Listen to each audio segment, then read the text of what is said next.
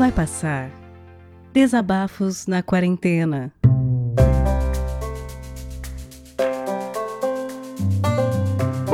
Alô, alô, alô, e sejam bem-vindos, queridos ouvintes. E. Não. Podcast errado, desculpa. pois é, eu tava aqui gravando e. hum, Considerando que há poucos dias o Vidani comentou que tava ficando sem episódios. E que ele também, um pouco antes, já tinha dito que a gente poderia gravar de novo e que de fato eu vi algumas vozezinhas aparecendo aqui de novo, eu resolvi voltar e encher a cabeça de vocês mais um cadinho. Até porque eu tenho mais o que falar também, atualizações sobre meu caso. E principalmente, eu tive pela primeira vez em seis meses! Caramba, meio ano. Enfim, eu tive, é, enfim, a aventura de furar a quarentena e depois ficar 14 dias imaginando o que, que podia acontecer. Ah, até porque eu tenho ficado em casa realmente, e tudo que dá pra pedir pra entregar, eu peço pra entregar. Então, realmente fiquei em casa. Eu me exercitava dando voltas em volta na área externa aqui da casa e eu não saía, só abria o portão pra ir levar o lixo e pegar a encomenda e pegar as entregas. então, enfim. Bom, é, faz um tempinho que eu vim aqui contar um pouco do que tem sido a vida de um professor universitário, pesquisador, coordenador de curso de graduação, coordenador de comitê de ética e aquelas outras mil tarefas de gestão que tomam mais o tempo do que o que dizem que é a nossa tarefa na universidade quando a gente é contratado. Isso tudo em meio a esse ano louco de 2020. Bom, é, bem grosso modo, eu comentei no, né, na minha última aparição aqui sobre o quão complicado era pensar em quando seria a volta dos alunos aos estágios, especialmente considerando que se trata de um curso da área da saúde, né? O que eu coordeno, na verdade ajudo a coordenar, eu sou associado. É, E também falei do quanto o número de reuniões e e-mails subiu assim monstruosamente a ponto de eu passar boa parte do meu dia identificando ali, olhando os e-mails, identificando que diabos aqui eu posso apagar sem nenhuma consequência, ou que reuniões do dia eu posso pular porque não é importante, aí eu descanso um pouco, eu durmo, eu consigo ler as coisas pra conversar com os meus alunos, alguma coisa assim, né? Consigo fazer pesquisa, olha só. O problema das reuniões era quando tinha duas ao mesmo tempo, com. Quer dizer, duas ao mesmo tempo tinha praticamente o tempo todo. A questão era quando as informações eram muito importantes pra mim ao mesmo tempo. E eu cheguei umas três vezes a participar de duas ao mesmo tempo, de fato. Uma em cada ouvido, então eu tenho um headset com o fone, o enfim, o fone aqui um pouco maior no, no, no ouvido. E eu tenho aqueles fonezinhos Bluetooth que eu, eu uso mais pra sair, correr, agora em volta da casa, não exatamente na rua. Que cabe dentro desse, desse fone do headset. Então, era assim que eu me virava e como eu conseguia realmente prestar atenção nas duas, é, não me pergunte. Mas na medida do possível ia pegando as informações que eram mais importantes em cada uma. Mas de fato eu acabava tendo que diminuir um pouco o áudio para de uma quando é, a pessoa que estava falando era ou o assunto que estava sendo falado não era tão importante pra pra mim, né? Enfim, é, até porque no meio de tanta tarefa de gestão acaba que sempre vai ter alguma coisa importante pra você. Ah, enfim. Bom, é, no meio disso tudo, eu comentei também no episódio passado que eu acabei deixando meus alunos muito de lado. É, infelizmente, no momento em que talvez eles precisassem ainda mais de mim, e que, mesmo não tendo tido essa experiência de orientadores ausentes na minha formação, eu tinha ideia do quanto isso é escroto. E, embora agora eu consiga entender um pouco melhor, ah, mas enfim, eu não queria ser um orientador assim, né? E eu acabei me tornando, pelo menos esse ano, o orientador que eu odiaria ser. Mas o mais legal foi que os meus alunos eles entenderam e eu acho até que em muitas conversas eles até precisavam mais é, de um tempo mesmo, pelo menos no início, ah, do que o orientador mais presente. Tinham coisas mais importantes para lidar dentro de casa. Enfim, principalmente quando eles têm família que não acredita que está acontecendo uma pandemia. Não é o meu caso, felizmente. Na verdade, eu acho que minha família acredita até demais em mim, quando acho que não deveria acreditar tanto. Mas, enfim, é...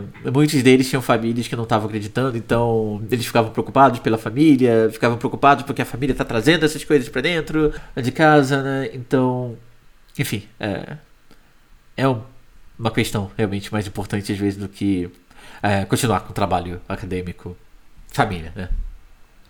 Bom, eu também tinha falado de alguns problemas de saúde que eu estava cuidando antes da pandemia, mas acontece que a pandemia me fez desenvolver outras.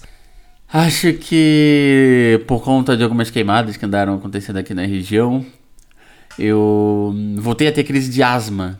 Então, complicado isso, né? Uh, elas já estavam controladas e tal, mas enfim, voltou. Mas mais que isso, acho que é, pelo excesso das telas também, de computador e de reuniões e de coisa para escrever e tal. É, e também pelo ar límpido dessas queimadas entrando pelos meus olhos, eu desenvolvi papilas gigantes. Que nome curioso, não é? Pra doença, parece até nome de desenho animado. Mas enfim, eu sei que meus olhos ardiam, coçavam, doíam bastante, e ainda assim eu tinha que lidar com aquela caralhada de trabalho, de reuniões, de escrita. É... Bom, ainda bem que nas reuniões à distância, pelo menos, uh, boa parte das vezes a gente pode só fechar a câmera, né, e ficar só com fone de ouvido, por vezes deitado mesmo. E isso disfarçava os meus olhos vermelhos que não tem nada a ver com aquela história de plantação inventada por um dos nossos ex-ministros da educação. É, a culpa era das tais papilas gigantes. Mas enfim, é, o, o que diabos é isso, né? É, não, basicamente eu desenvolvi uma reação alérgica bizonha que criou várias bolinhas as papilas embaixo das minhas pálpebras. E essas papilas eram, como o nome de gigantes, e a cada vez que eu piscava os meus olhos, ou seja, algumas milhares de vezes durante o dia, aquilo passava arranhando meus olhos. E a minha córnea já estava bastante machucada, né? Até porque eu forçava bastante para continuar trabalhando. Enfim, é... esse foi o motivo de eu furar a quarentena pela primeira vez, e na minha oftalmo. E além da tensão toda, né, de sair dessa prisão domiciliar pela primeira vez em meio ano, a minha oftalmo super delicada ficou dobrando minhas pálpebras várias vezes por vários motivos, aí ficava examinando e tal, mas era só pra examinar? Não, não, a maioria das vezes ela estava achando bom ângulo e mexendo na iluminação para tirar boas fotos, dizendo que meu caso era de livro. Bom, é, eu sou coordenador de comitê de ética, mas aí é em pesquisa. Se for de livro, acho que não tem nada a ver com isso. Bom, whatever. bom, bom, aí você imagina, depois de dizer que esse troço estava dilacerando a minha córnea, ela ainda chega e diz que é um caso de livro, né? Que bacana. Fiquei super animado, né? Mas, por fim, eu acabei colocando uma lente de contato terapêutica. Eu nunca usei lente de contato, porque isso ia proteger a minha córnea. Enquanto a gente decidia que tipo de tratamento a gente ia fazer. Mas aí a lente não durou 24 horas no meu olho. É, acabou irritando até mais, porque eu nunca usei troço desse. Aí dobrou, ficou preso no canto do olho, não sabia como tirar, tive que dar um jeito de tirar essa jossa sozinho. Né? Aí eu voltei no dia seguinte, aí ela não tava lá, tinha outro oftalmo da mesma clínica que me atendeu. E esse me deixou bem mais tranquilo. É, ele colocou novamente a lente, mas agora é, com devido tratamento para alergia. O problema é que não tinha uma lente sem grau e eu até uso óculos, mas é muito mais como uma barreira física contra corpos estranhos, porque eu realmente sou muito alérgico. E agora eu tô usando mais por questão de persona, porque, por exemplo, eu não usava dentro de casa. Mas agora, como eu preciso estar em videoconferência o tempo todo, eu não me sinto eu se eu não estiver de óculos. Enfim. E meu óculos, obviamente, não tem grau, então foi horrível para enxergar durante esse tempo. Mas ok, eu já tirei. Agora, semana que vem, continuei o tratamento. Semana que vem eu vou voltar para ver se a gente precisa de fato fazer algum. continuar com o tratamento, se a gente para agora, ou se eu tomo injeção de corticoide nos olhos e eu não quero saber como isso acontece. E ou meter a faca, né? Enfim. Bom. É, depois disso eu acabei visitando também minha cardio, porque minha pressão aumentou bastante, talvez por causa dessa tensão toda, do fato de, apesar de eu estar gostando, eu também estava tenso de estar fora de casa pelas primeiras vezes. É, enfim. E agora talvez eu fale na pneumo por causa da minha asma que voltou. Se bem que no momento eu tô respirando bem, as queimadas pararam. Acho que até porque o tempo. Andou chovendo um pouco aqui. Ah, enfim, é, talvez na minha dermato, porque surgiram várias irritações na minha pele também recentemente. Enfim, é isso. Bom, é, bastou sair de casa pela primeira vez pra ir no médico, que agora me deu gostinho de liberdade, né? E eu resolvi visitar todos os médicos de uma vez só. Mas, é, considerando que é só para isso que eu tô furando a quarentena, né? Só para isso. Acho que tá legal, né? Se deixar para depois, tudo pode piorar, pode acumular problemas. E se eu resolver deixar para cuidar da saúde no final do ano, as minhas tarefas, as disciplinas, tudo isso vai se estender para janeiro e eu não quero isso, quero sepultar 2020 em 2020 e eu não vou ter tempo para jogar Age of Calamity. Uh, é o prequel do Breath of the Wild, do Zelda. E, enfim, é, não que eu goste de jogos Musou, mas eu vou comprar pela história, eu quero saber da história, o que aconteceu 100 anos antes do, do, do jogo original. Uh, eu também não ia ter tempo para visitar minha mãe, que mora em outro estado, e que felizmente mora com meu irmão, que vem cuidando dela e dando notícias também, tá tudo certo por lá. Mas enfim, eu quero ter férias, preciso ter férias.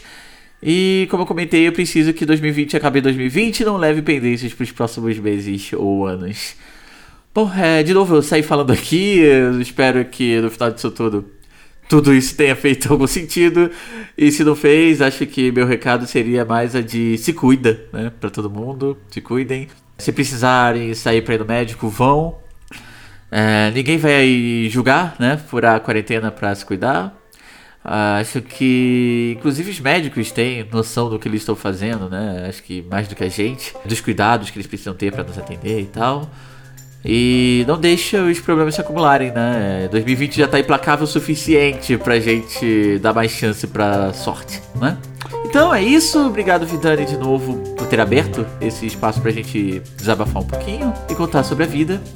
E só pra terminar de novo, se cuidem. Tchau, tchau.